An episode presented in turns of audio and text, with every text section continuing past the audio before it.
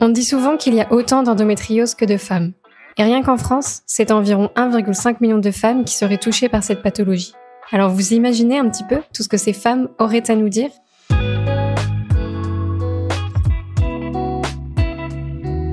Bienvenue dans Ta quoi dans le bide. Je m'appelle Alicia et dans ce podcast, je vais donner la parole à toutes ces femmes qui en ont sacrément dans le bide. À mon micro, vous entendrez leurs témoignages sans tabou pour comprendre comment elles ont appris à vivre avec la maladie et tous ses symptômes. Vous entendrez également des professionnels, des bénévoles ou tout simplement des accompagnants qui œuvrent tous dans le même sens pour épauler, orienter, mais surtout améliorer le quotidien des personnes atteintes d'endométriose.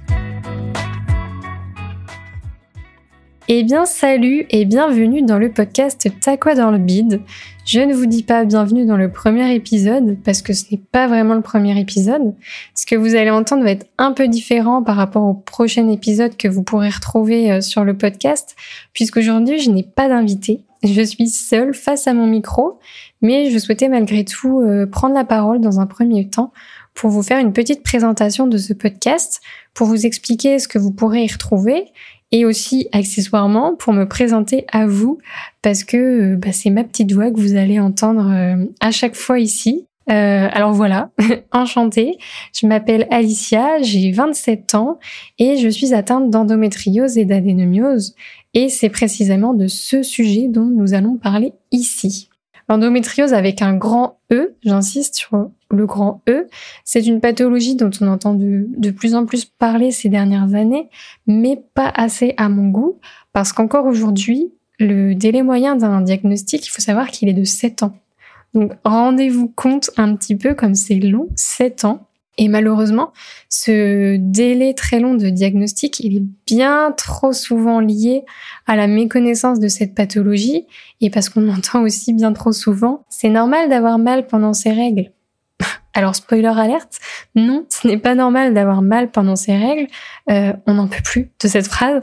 On ne veut plus l'entendre en 2024. Et oui, euh, avoir ses règles, ça peut être désagréable. Oui, il se passe physiologiquement des choses dans le corps des femmes quand elles ont leurs règles. Il y a une gêne occasionnée, ça, ok. Mais par contre, avoir mal au point de ne pas pouvoir aller à l'école ou au travail le matin, non, en fait, ça, ce n'est pas normal. Et donc, c'est pour toutes ces raisons que bah, je souhaitais vraiment mettre en lumière l'endométriose en recevant à mon micro des femmes qui me parleront euh, de leur parcours, de comment elles ont été diagnostiquées, de comment elles vivent au quotidien avec notre chère copine l'endométriose et surtout bah, qu'est-ce qu'elles en pensent parce que c'est vrai que euh, bah, c'est quand même les mieux placés pour nous en parler. Donc ici il y aura pas du tout de place au jugement euh, je vous rappelle quand même que l'endométriose, c'est une pathologie singulière qui est propre à chaque femme.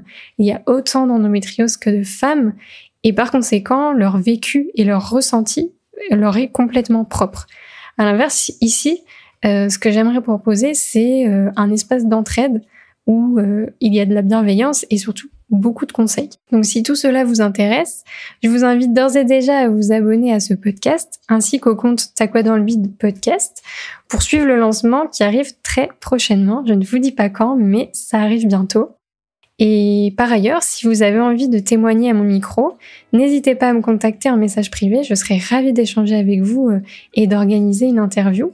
J'espère sincèrement que ce podcast et ma démarche vous plaira et il me reste plus qu'une chose à vous dire désormais, à très vite pour le premier épisode.